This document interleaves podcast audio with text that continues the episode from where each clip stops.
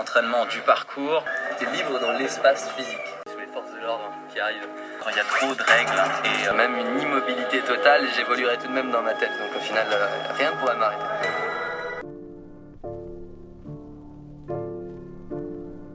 Bonjour à tous les auditeurs, ici Alexander Benz et Vianney Faller et aujourd'hui on se retrouve pour le septième épisode de notre podcast.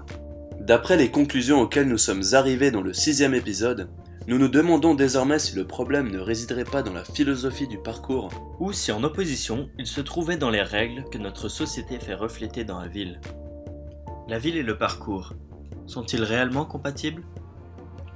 Autrement dit, que deviendrait le parcours si le phénomène se normalisait et se dirigeait ainsi vers un sport plus traditionnel, comme nous l'avions évoqué dans l'épisode 2 avec la construction de Parcours Parc Pour répondre à cette question, nous allons tout d'abord nous pencher sur un propos de Eric Serre. Des jeunes cherchent leurs limites et celles de la société. Ils veulent savoir jusqu'où ils peuvent aller jusqu'à ce qu'on leur brandisse une interdiction. Le risque existe d'une dénaturation du sport à l'avenir comme l'a connu le skate avec les skateparks. Nous pouvons voir qu'il partage le même avis sur la question que Reina Blondel-Chavez en ce qui concerne l'autorité et l'interdiction. Il ajoute que le sport risque d'être dénaturé, ce qui voudrait dire qu'il n'y aurait plus ce que le traceur recherche dans cette discipline. Il y aurait déjà beaucoup moins de dangers apparents, mais encore plus frappant, il n'y aurait plus d'autorité à questionner. En d'autres termes, le parcours ne serait plus vraiment du parcours puisqu'il perdrait son intérêt et ses valeurs.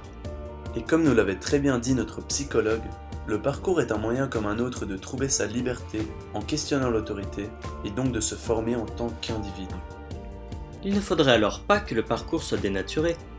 Pourtant, cela pose un problème. Si la pratique et la popularité du parcours continuent à croître, il faudra bien, à un moment ou un autre, prendre des décisions vis-à-vis de ce sport. Car avec ce que l'on vient de dire, il semblerait que la ville et le parcours soient dans une certaine mesure compatibles. Mais cela est valable dans le cas où le nombre de traceurs reste infiniment faible, par rapport au football par exemple. L'éventuel dérangement causé par les traceurs est donc quasiment insignifiant. Par contre, si le parcours se développe trop, il faudra sans aucun doute ajouter des normes. Une situation dans laquelle tous les jeunes d'une ville pratiqueraient librement ce sport en milieu urbain serait en effet à exclure. Des restrictions semblent donc inévitables. Mais encore une fois, on perdrait l'essence même du parcours. Il y aura donc une impasse. Et d'un autre côté, que se passerait-il si le parcours était totalement prohibé en ville? Comment évoluerait-il?